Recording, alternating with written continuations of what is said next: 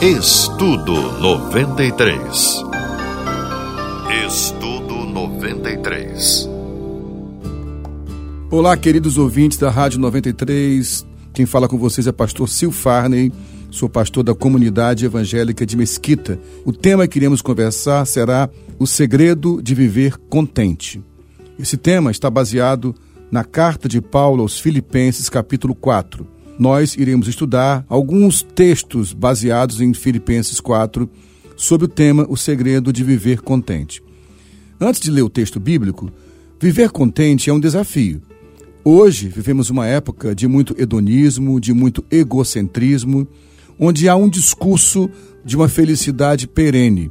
Porém, quero já de imediato deixar claro que viver contente em toda e qualquer situação não é a mesma coisa de estar feliz em toda e qualquer situação. Isso é óbvio. Alguém que perde um filho, alguém que perde emprego, alguém que sofre uma derrota na vida, enfrenta uma enfermidade, vê o fim de um casamento, não pode estar feliz. Se essa pessoa estiver feliz em um momento trágico como esse, isso não é contentamento. Isso é esquizofrenia, problema mental. Alguma coisa grave está acontecendo. Nós enfrentamos tristezas. Porém, o que o texto bíblico diz, eu vou ler inicialmente a carta de Paulo aos Filipenses, capítulo 4, o versículo 12, que diz: Sei o que é estou lendo na estou lendo na NVI, Nova Versão Internacional. Paulo diz: Sei o que é passar necessidade e sei o que é ter fartura. E aí diz: Aprendi o segredo viver contente em toda e qualquer situação, seja bem alimentado, seja com fome, tendo muito ou passando necessidade. Essa é a base do que iremos conversar nos próximos domingos. Como viver contente em toda e qualquer situação. Que segredo é esse que Paulo está falando? Ele diz: Eu aprendi o segredo de viver contente em toda e qualquer situação. Que segredo seria esse? Que aprendizado, de qual aprendizado o apóstolo São Paulo está falando? Então, eu quero iniciar dizendo que estar contente em toda e qualquer situação, repito, não é estar feliz sempre. Ninguém consegue estar feliz sempre. Felicidade é temporal, felicidade é circunstancial. Felicidade depende do que acontece em nossa vida que nos afeta de forma positiva ou negativa. Mas Paulo fala de estar contente. E é bom lembrar que essa carta aos Filipenses, Paulo escreve estando encarcerado. Alguém encarcerado nem sempre está feliz, mas pode estar contente. Qual será o segredo de viver contente em toda e qualquer situação? Se você quiser aprender sobre isso, Paulo vai nos ensinar. Vamos discorrer o capítulo 4 da sua carta aos Filipenses nesse estudo 93. Nós vamos agora aprofundar o capítulo 4 da carta de Paulo aos Filipenses para entender de que segredo ele está falando. Antes, porém, de entrar em cada detalhe que Paulo cita, eu acho que é necessário contextualizar um pouco para os ouvintes quem foi Paulo. Paulo foi um homem, como nós sabemos de acordo com os próprios textos que ele declara para nós, como por exemplo na sua carta ao Gálatas, aos Gálatas, perdão, era um homem culto, era um fariseu de fariseus, como ele diz. Os fariseus em Israel era uma casta da sociedade judaica, mas preparada intelectualmente, culturalmente e também de forma acadêmica. Em outro texto, a Bíblia diz que Paulo foi formado aos pés de Gamaliel, que era um líder filósofo daquela época entre os judeus. Paulo era um homem que tinha cidadania romana, que naquela época era o equivalente, por exemplo, hoje você ter uma cidadania norte-americana e europeia, que dava muita autoridade naquele lugar, já que Roma era o império daquele tempo. Embora tivesse cidadania romana, era também judeu e por isso fariseu.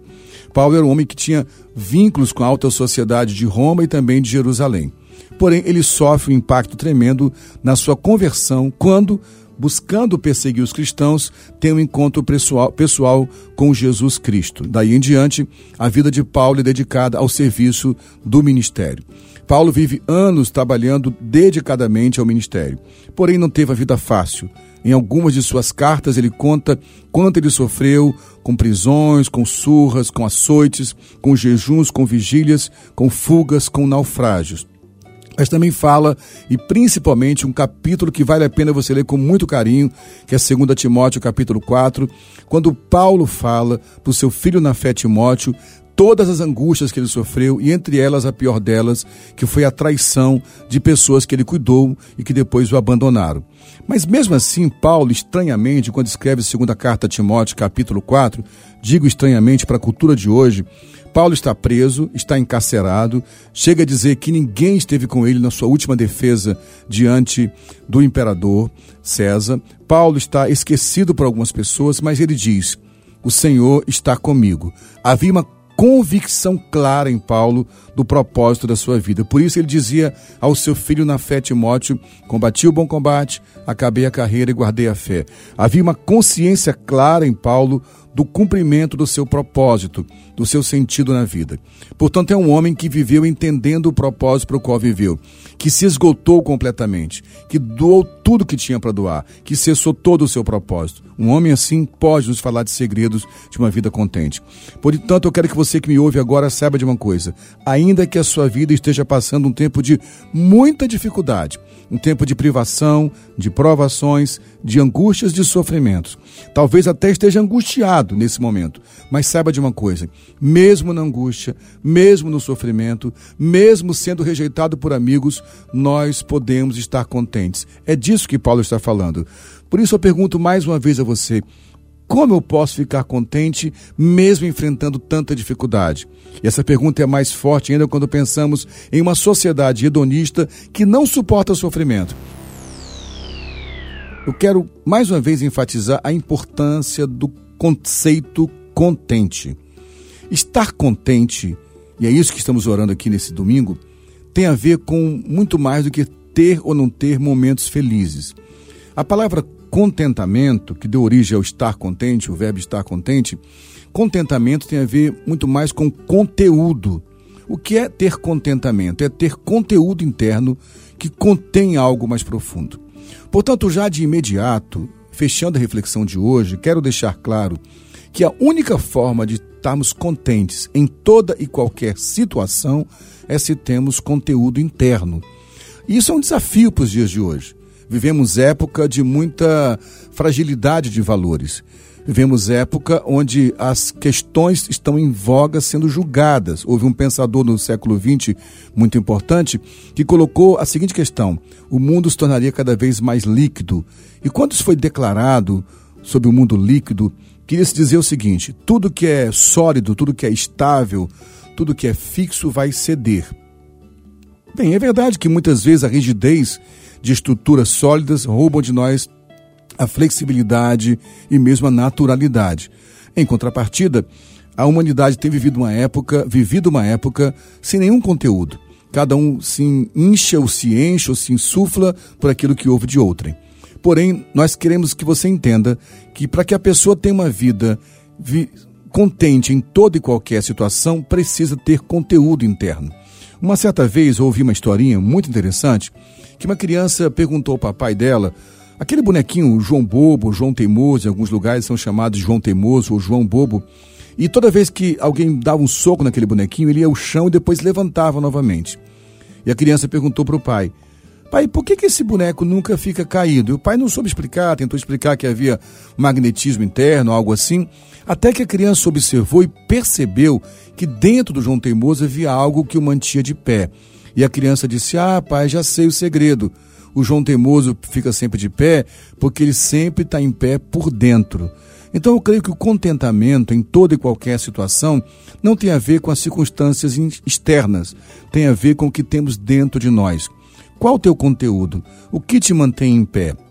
Hoje se fala muito de conteúdo, se fala muito em direito de fala, se fala muito em fala. O que é chamado de conteúdo muitas vezes hoje é o conteúdo digital, que muitos digitais, de, de, é, influenciadores digitais lançam conteúdo o tempo inteiro nas redes sociais. E os conteúdos desses influenciadores digitais têm sido o conteúdo de pensamento de muita gente, inclusive cristãos. Portanto, eu quero desafiar você, meu amado ouvinte nessa hora que houve esse programa do Estudo Bíblico 93, que você entenda que o que vai te fazer capaz de estar contente em toda e qualquer situação é qual o teu conteúdo interno, o que te mantém de pé, o que te dá sentido à vida, o que faz com que a tua vida tenha um propósito. E nós cremos que o conteúdo que nos mantém contentes em toda e qualquer situação não são filosofias humanas, não são ideologias nem religião.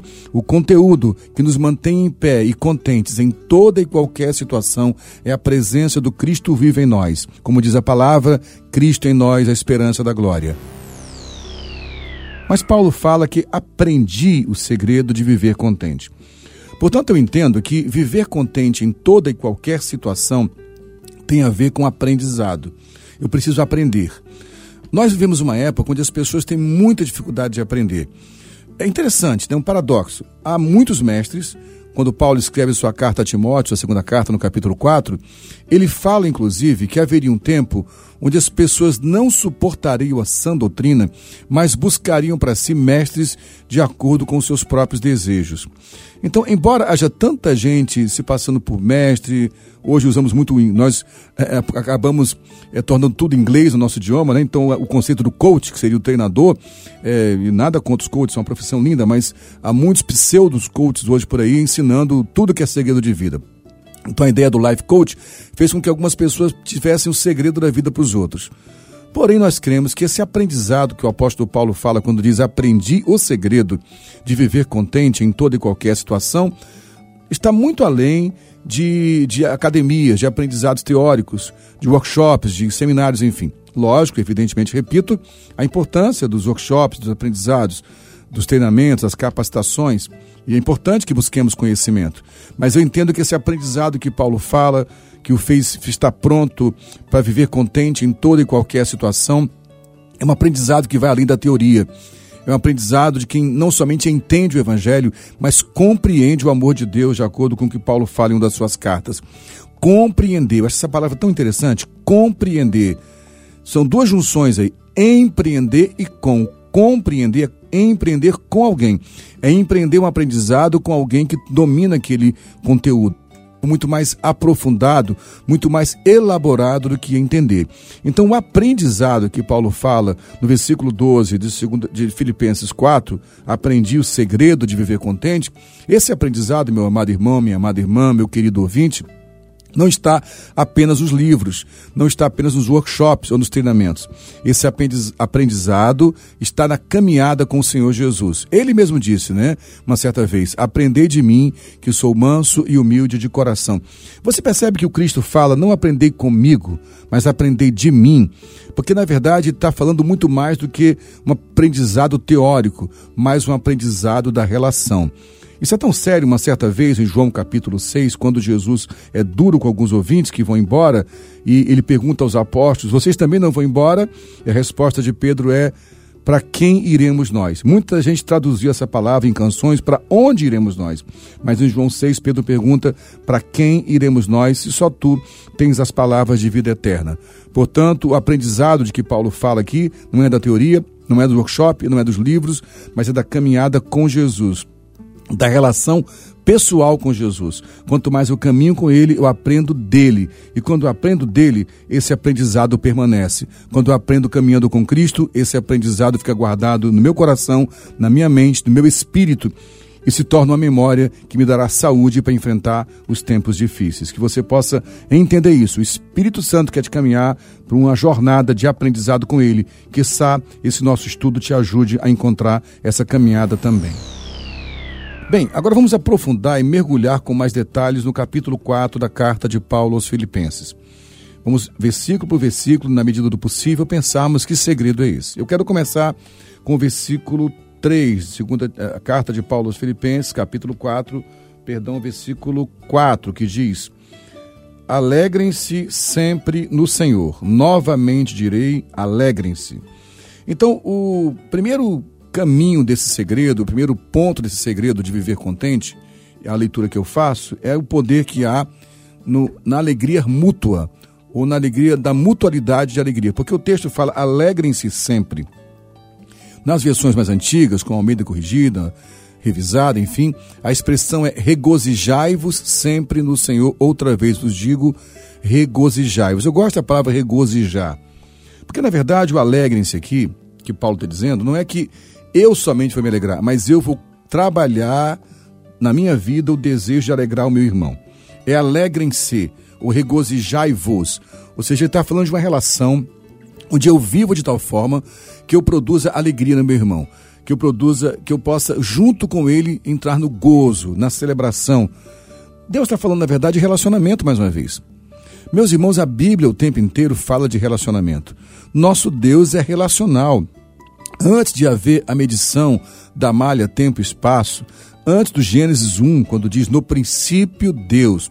Então, no Berhit, no princípio do Gênesis 1, versículo 1, princípio é quando começa a ser contado o tempo. Mas antes do princípio, e após o fim, há algo que chamamos de eternidade. Na eternidade, sempre houve relacionamento, porque Deus é relacional. Então, antes mesmo de Deus criar o homem, antes mesmo de Deus criar os anjos, havia relacionamento na eternidade, pelo simples fato que o nosso Deus é trino. Ele é Pai, Filho e Espírito Santo. Esse Deus trino é relacional, esse Deus sempre se relacionou. Então, o Deus relacional cria seres à sua imagem e semelhança. E mais à frente, na explicação, na explanação da criação desse ser, ele diz: não é bom que o homem esteja só. Portanto, nós cremos em um Deus relacional.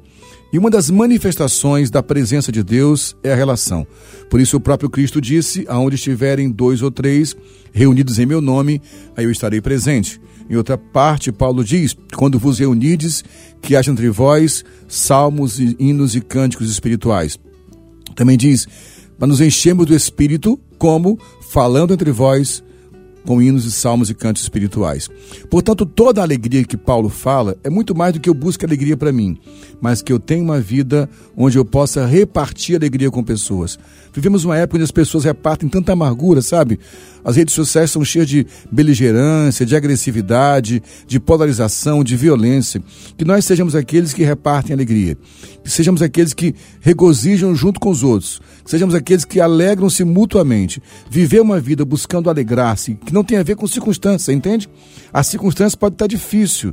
Você pode até estar enfrentando um tempo difícil, mas quando você decide, vou sair da minha casa, disposto a repartir alegria, isso é uma decisão consciente, intelectual, cognitiva. Quando isso acontece, isso é um caminho para encontrar contentamento. No meio de todo o caos, encontrar um ambiente onde eu possa repartir com meus irmãos alegria e gozo. Estamos estudando na carta de Paulo aos Filipenses, capítulo 4, com o tema O segredo de viver contente em toda e qualquer situação. Falamos anteriormente sobre alegria e agora quero falar da segunda proposta de Paulo nessa jornada de aprendizado do segredo de viver contente. Está em Filipenses capítulo 4, versículo 5, que diz: Seja a amabilidade de vocês conhecida por todos, perto está o Senhor. Seja a amabilidade de vocês conhecida por todos, perto está o Senhor. Amabilidade. Em algumas versões, esse termo é usado como moderação. Mas eu gostei da expressão amabilidade. Eu acho que um outro caminho para encontrar contentamento na vida independente das circunstâncias, é a amabilidade. Seria a capacidade de se tornar uma pessoa amável nas situações difíceis, tendo consciência que o Senhor está perto de nós. Mas ele fala: seja a amabilidade de vocês conhecida por todos. Então, a minha amabilidade só é conhecida por todos quando é exercida, evidentemente. Então, um caminho de encontrar contentamento é ser mais amável. Parece tão óbvio isso, não é verdade? mas não é o que temos visto. Muitas pessoas, quando estão enfrentando tempos difíceis, tempos de angústias, tempos de crises, muitas vezes re, é, é, responde a isso com agressividade com as outras pessoas. Na verdade, o Espírito Santo está buscando pessoas que sejam canal do fluir dele através do amor. Deus é amor, meu irmão.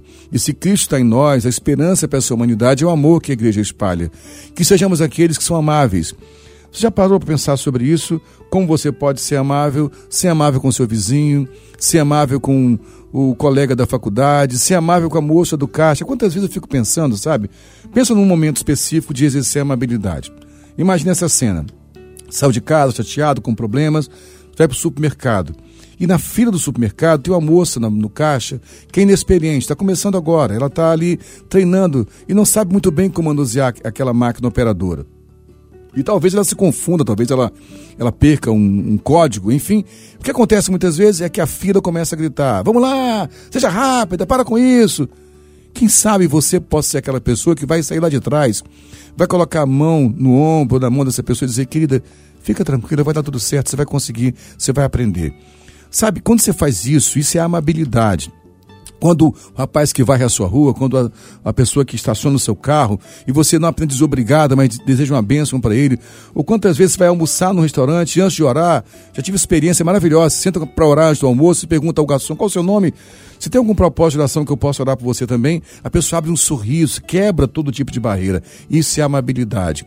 Alguns teóricos ensinam, quando eu sou amável com alguém, eu libero ocitocina, que é hormônio de prazer, e quem recebe amor também libera ocitocina. Você cria num ambiente, um ambiente de paz e de amor. Isso gera contentamento em você e quem está em volta de você. Então seja amável. Meus amados irmãos, viver contente em toda e qualquer situação, independe das circunstâncias. Por isso, fica ligado, estamos já encerrando o nosso programa de hoje. Voltaremos no domingo que vem. Mas eu quero que você saia daqui hoje guardando isso. Viver contente em toda e qualquer situação envolve alegrar-se mutuamente, ou seja, transportar alegria para os outros, mas também ser amável que no meio de tanto ódio, tanta agressividade, a igreja seja a voz do amor. Que sejamos conhecidos não pelas nossas conquistas, mas pelo nosso amor. Bem, estamos estudando sobre Aprendi o segredo de viver contente. Temos falado aqui que isso é um segredo que Paulo nos compartilha na sua carta aos Filipenses, a igreja em Filipos.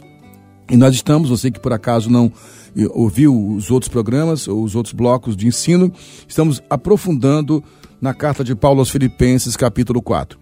Já estudamos um pouco os versículos que falam sobre alegria, versículo 5, versículo 4, perdão, e o versículo 5 que fala sobre amabilidade. E agora vamos falar de mais alguns versículos, começando o versículo 6. Então, repetindo mais uma vez, Filipenses 4, 6.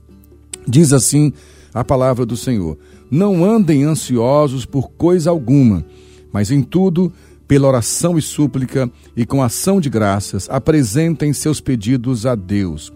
Aqui há dois caminhos interessantes que Paulo propõe como caminhos de aprendizado para viver contente em toda e qualquer situação. Primeiro é não andem ansiosos. E o segundo, em resposta a não andar ansiosos, que nós possamos comunicar a Deus nossas necessidades em oração.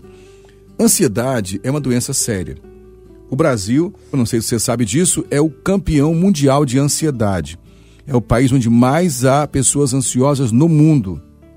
Nós somos um país com muitas instabilidades, que passou um tempo de economia aparentemente mais estável, depois voltou a ficar instável. Aumentou o poder de compra de renda da nossa população durante as últimas décadas, mas sem um preparo emocional. Nós somos um país onde há muita ansiedade por conta da ansiedade, muitas vezes caminha junto com isso a depressão e até mesmo o suicídio. Somos um país que sofre com isso. A ansiedade muitas vezes é alimentada pelo consumismo, pelo desejo de possuir coisas de forma exacerbada. A ansiedade tem matado as pessoas. Então Paulo diz: não andem ansiosos por coisa alguma. Mas você vai dizer, mas como não vou andar ansioso? Como não ter ansiedade no mundo que vive o tempo inteiro com desafios tão grandes como isso? Então, o segredo de não viver ansioso, você pode dizer, mas como não viver ansioso com tanta dificuldade na vida? O segredo de não viver ansioso é você substituir ansiedade por oração. Essa é a proposta muito clara do Evangelho. Se eu estou disposto a ter uma vida de oração, eu consigo vencer a ansiedade. Então, em nome de Jesus, meu amado irmão, minha amada irmã, há em volta de você inúmeras propostas para alimentar a tua ansiedade. A internet, a televisão, as contas, as compras, as questões familiares. E são razões muitas vezes justas de provocar em você preocupação e ansiedade. Mas o convite do apóstolo Paulo é que você substitua a ansiedade pela oração. Literalmente, nós precisamos orar mais. Daqui a pouco, quando voltarmos para o próximo bloco, eu quero pensar com você o que é que Paulo chama de oração? Porque até mesmo a forma equivocada de compreender oração tem aumentado a ansiedade no coração de alguns. Filipenses 4, 6, quando diz: Não andeis ansiosos por coisa alguma, mas em tudo, pela oração e súplica e com ação de graças, apresentem seus pedidos a Deus. O antídoto para vencer a ansiedade, de acordo com o texto bíblico, é a oração. Agora, é incrível o que eu vou dizer, pode parecer um paradoxo, de fato é. A vida de oração deve vencer a ansiedade, mas se não entendemos bem o que é oração, até a oração pode provocar mais ansiedade. A oração que Paulo fala aqui, no, ele encerra dizendo que através da oração vossos pedidos sejam apresentados a Deus. Ele, porém, começa dizendo o seguinte: em tudo, pela oração, súplica e com ação de graças. E no final diz: apresentem seus pedidos. Muita gente transformou a oração só em pedidos. Então a oração virou quase que um talão de pedidos. Há pessoas que acreditam que vão fazer pressão em Deus para que Deus atenda a sua vontade. Mas a oração, que vem com súplica ações de graça e também com pedido, é mais do que um talão de pedidos. É uma relação. O que Paulo está propondo é o que hoje, muitas vezes, até mesmo no mercado de trabalho, no mundo corporativo, né, hoje se fala muito de mindfulness, da, da pessoa poder ter um tempo de meditação, de reflexão. O que Paulo está propondo, na verdade, é que você, ao invés de ser sucumbido pela ansiedade, Escolha um modelo de vida onde haja tempo da relação com Deus. Porque oração, meus amados irmãos, não é talão de pedidos. Oração é relacionamento. Oração é provocada pelo céu. Não é a oração que provoca a resposta do céu. A oração já é uma resposta ao que o céu provocou, que é o convite a nos relacionarmos com ele. O que provoca ansiedade em nós muitas vezes é o equívoco de achar que a minha oração vai convencer Deus a fazer a minha vontade. E quando Deus não faz minha vontade, eu fico ainda mais ansioso. Portanto, oração não é para que Deus mova sua mão ao meu favor. Deixa eu te falar uma coisa, meu amado irmão. Deus é soberano e ninguém o move da sua soberania. A sua oração não vai mover a mão de Deus. A sua oração vai te ensinar para onde a mão de Deus está se movendo para que você peça, Senhor, me coloque embaixo da sua mão. A tua oração não vai convencer Deus a fazer a tua vontade. Afinal, naquela oração que chamamos de Pai Nosso, que é um modelo de oração que Cristo ensinou aos seus apóstolos, ele fala na oração a frase que todos conhecemos, né? Pai, seja feita a tua vontade, assim na terra como nos céus. O que importa de fato é a vontade de Deus. Portanto, por isso que a oração envolve oração, súplica, que é quebrantamento, ações de graças e apresentação de pedidos. Sim, não há nenhum problema eu apresentar a Deus meus pedidos. Não há nenhum problema falar, pai, eu preciso disso. Eu quero que o Senhor cure a enfermidade do meu esposo, quero que o Senhor abra uma porta de emprego para mim, eu quero que o Senhor traga paz ao meu coração. Peça, mas saiba de uma coisa: o pedido é relação com Deus. Se você tiver uma vida de oração, isso vai te ajudar a vencer a ansiedade.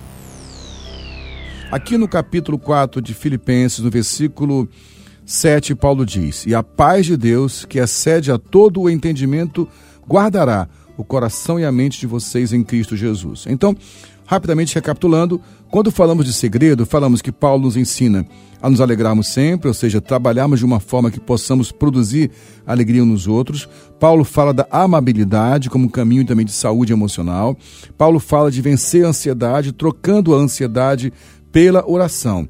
E agora, por causa dessa escolha de não andar ansioso, mas escolher oração, Paulo diz que a paz de Deus, que excede todo o entendimento humano, guardará o coração e a mente de vocês em Cristo Jesus. Então, um outro segredo, outro caminho do segredo para viver contente é guardar nosso coração e mente na paz do Senhor Jesus. A paz que excede a todo entendimento humano. Não entenda a paz aqui como ausência de conflitos. Não entenda a paz aqui como ausência de guerras. Por isso, muita gente confundida diz que se eu vier para Jesus, meus problemas vão acabar, eu vou parar de sofrer. Sinto muito, meu irmão, se eu desiludo você, se eu causo alguma frustração em você, mas a vida de Jesus não acaba com sofrimento. Aliás, para ser sincero, até aumenta alguns sofrimentos. Vão ter pessoas se voltando contra você, o sistema desse mundo vai se voltar contra você. Por isso que a paz que excede a todo entendimento humano, que guardará nosso coração e mente, não tem a ver com circunstâncias, nem tem a ver com falta de conflito, tem a ver com a consciência que o nosso coração está nele. E nele eu posso ter o meu coração e a minha mente guardadas. Eu quero que você entenda que o coração e a mente, que Paulo declara aqui na carta aos Filipenses, na verdade fala de duas estruturas muito importantes para nós, que é a emoção e a razão, né? Na verdade, na cultura grega, emoção e razão caminhavam muito juntos. Racionalidade tinha muito a ver com emoção e com espiritualidade também. Na cultura ocidental, separamos um pouco isso. O que Paulo está dizendo é o seguinte: tanto a minha mentalidade racional, que ele simboliza aqui como mente, como o meu coração, que simboliza a minha emoção, precisam estar guardados em Deus. E como é que vai fazer isso? Na relação de oração. Meu amado irmão, a paz que excede todo entendimento humano não depende das circunstâncias. Se você quer viver contente em toda e qualquer situação, tendo essa paz que excede a todo entendimento humano, você precisa levar a tua mente, a tua razão e a tua emoção aos pés da cruz. Como Paulo diz em Romanos 12, não, é, não se conforme com esse século, mas sejam transformados pela renovação da vossa mente, para que possam experimentar a vontade de Deus, que é boa, agradável e perfeita. Portanto, essa paz que excede a todo entendimento humano, só haverá, só será verdade na sua mente e coração quando seu coração e mente forem entregues ao Senhor, abrindo mão de toda a tua própria vontade pela vontade dele. Sim, meu amado irmão, para que você seja contente em toda e qualquer situação, é necessário que a sua vida pertença a ele e ele governe o seu coração, governe a sua razão. No bloco anterior falamos que um dos caminhos desse segredo é ter a paz que excede todo entendimento humano quando nosso coração e mente são entregues a Jesus. E aí Paulo continua no versículo 8 dizendo: Finalmente, irmãos, tudo que for verdadeiro, tudo que for nobre, tudo que for correto, tudo que for puro, tudo que for amável, tudo que for de boa fama, se houver algo de excelente ou digno de louvor, pensem nessas coisas. Então, o próximo caminho para o segredo de viver contente é ter pensamentos saudáveis, ter pensamentos funcionais. Como ele falou, pensamentos de verdade, de nobreza, de correção, pensamentos de pureza, pensamentos de amabilidade, pensamentos de boa fama, coisas excelentes, dignas de louvor. Então, um caminho para viver uma vida plena e ter uma vida onde há contentamento é ter bons pensamentos. Você diz, ah, pastor, mas isso aí todo mundo sabe. Como é que eu tenho bons pensamentos? Como é que eu posso controlar meus pensamentos? É um, é um engano das pessoas acharem que nós não podemos ter controle sobre os nossos pensamentos. Veja bem, nossos pensamentos não nascem do nada. Tá? Uma, uma, há uma área da psicologia, que é a terapia cognitiva comportamental, que trabalha muito o conceito do que a gente chama de modelo cognitivo situações que eu enfrento vão fazer com que eu pense algo sobre aquela situação. O meu pensamento vai elencar alguma emoção minha e por causa daquela emoção eu tomo decisões. Portanto, se eu quero mudar um hábito, eu tenho que mudar a forma que eu sinto diante das situações. Mas para mudar o que para mudar o que eu sinto diante das situações, eu preciso mudar o meu pensamento. E como eu posso mudar o pensamento? O que alimenta os meus pensamentos? Meu amado irmão, nossos pensamentos não vêm do nada, não são etéreos não vem do espaço sideral. Nossos pensamentos vêm das nossas memórias, daquilo que alimentamos nosso, alimentamos nossa mente. Nossa história de vida, nossa infância, nossa história familiar, mas também porque o cérebro nunca para de aprender aquilo que lemos, aquilo que assistimos, aquilo que ouvimos, aquilo que ocupa a nossa mente. Deixa eu falar uma coisa contigo, meu irmão. O que você vê e ouve o tempo inteiro vai produzir pensamentos. E quem comanda os teus pensamentos, comanda os teus sentimentos e comanda as tuas ações também. Quando Paulo fala pensem nessas coisas boas, agradáveis, nobres. Ele está dizendo, na verdade, o seguinte: alimente sua mente de coisas boas. Então, o caminho para ter é, uma vida contente em toda e qualquer situação é ocupar nossa mente com coisas positivas. Eu lamento, de fato, irmãos, que essa geração seja uma geração que pouco lê a Bíblia. Afinal, a Bíblia diz que Ele, o Senhor, é que sabe os pensamentos que tem a nosso respeito, que são pensamentos de paz e não de mal. Mas se eu gasto pouco tempo lendo a palavra, pouco tempo vou ocupar meu pensamento com o pensamento de Deus. Alguém uma certa vez disse algo importante. Se eu quero mudar, eu preciso alimentar meus pensamentos com os pensamentos de Deus. Que se eu pensar como Deus pensa, eu vou sentir como Ele sente e agir como Ele age, eu vou ter paz e contentamento. Então eu desafio você, nessa hora que ouve esse programa, assumir um compromisso de verdade consigo mesmo, com seu Pai Celestial. Gastar mais tempo na palavra e na oração, para que a sua mente seja preenchida com os pensamentos de Deus. Assim, você vai ter como enfrentar os muitos pensamentos negativos que vêm à sua mente, causando angústia e sofrimento. Que você possa alimentar seus pensamentos com a palavra de Deus, onde há saúde, onde há equilíbrio. Na palavra de Deus há respostas para as tuas questões e a paz que excede a todo entendimento humano. Nós vamos encerrar este bloco agora, mas talvez entre um bloco e outro, quando se ouve alguma canção, Abra a Bíblia, aprofunde nela e permita que o Espírito Santo produza novos pensamentos saudáveis na sua mente. Amém? Como você sabe, estamos estudando a carta de Paulo aos Filipenses, capítulo 4. E falamos aqui sobre alguns caminhos para esse segredo que Paulo diz que aprendeu, né? Falamos sobre alegria, sobre amabilidade, sobre não andarmos ansiosos, sobre termos uma vida de oração, de relação com Deus. Falamos de entregar nossas emoções, nosso raciocínio lógico, a paz que excede todo entendimento em Cristo. E falamos sobre pensamentos saudáveis. E vamos fechar agora com o versículo 9, Filipenses 4, 9, que diz: Ponham em prática tudo o que vocês aprenderam, receberam, ouviram e viram em mim, e o Deus da paz estará com vocês. Bem, irmãos, Paulo vem discorrendo de muitas questões práticas, por isso ele encerra essa parte falando mais uma vez de prática. Bem, se eu quero ter uma vida contente, eu preciso pôr em prática o que eu tenho aprendido. Paulo diz aos irmãos de Filipos: o que vocês aprenderam, receberam, ouviram e viram em mim. Paulo era referência para eles. Isso é sério porque vivemos uma geração de crentes que de fato não colocam em prática o que ouvem. Eu penso, sabe, meus irmãos, eu estou há 45 anos caminhando com Jesus, desde meus 11 anos de idade. Nunca em nenhuma geração, como esses últimos anos, tivemos tanto acesso ao ensino como temos agora há, há, há, é prolífera a quantidade de pregadores ensinando na internet, em podcasts, nos livros, literatura. Há muito ensino. Nunca faltou, nunca teve tanta informação, perdão, como temos agora. O que está faltando é transformação. E está faltando transformação porque está faltando prática do Evangelho. Se você quer ter uma vida saudável e contente, você precisa praticar o que tem aprendido no Evangelho. Em nome de Jesus, viva a prática do Evangelho. Na verdade, eu tenho dito uma coisa muito séria.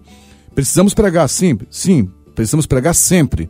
Mas está na hora, talvez, se for preciso até pregar um pouco menos, mas por favor, pelo amor de Deus, vamos viver o Evangelho. Porque a prática do Evangelho traz essa saúde. Por isso, Paulo encerra no versículo 12 dizendo que aprendeu esse segredo, e no versículo 13 ele fala: Tudo posso naquele que me fortalece. Ele fala também no versículo 11 que aprendeu a adaptar-se.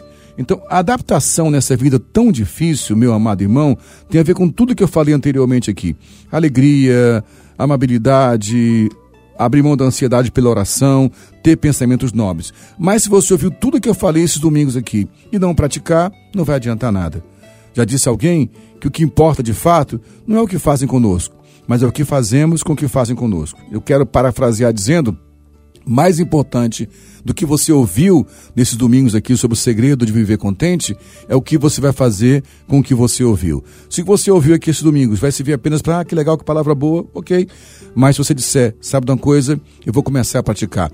Cada pequeno passo de prática do Evangelho é saúde para sua alma. Então, o segredo de viver contente em toda e qualquer situação está finalizado no versículo 13 de Filipenses 4, quando diz: Tudo posso naquele que me fortalece. Tudo posso aqui, alguns parafrasearam só que eu posso conquistar tudo que eu quero. Mas tudo posso é: eu posso estar feliz, eu posso estar triste, eu posso enfrentar dificuldades, eu posso ter a porta de emprego aberta, eu posso ter a porta de emprego fechada, eu posso até morrer.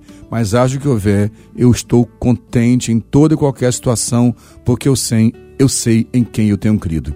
Deus abençoe vocês, meus amados irmãos. Estamos encerrando esse bate-papo sobre o segredo de viver contente. Um abraço aqui do pastor Silfarne, um abraço a toda a comunidade evangélica de Mesquita, a todos os ouvintes da Rádio 93.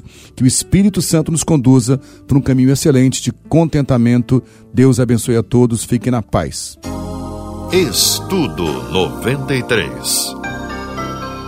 Estudo 93.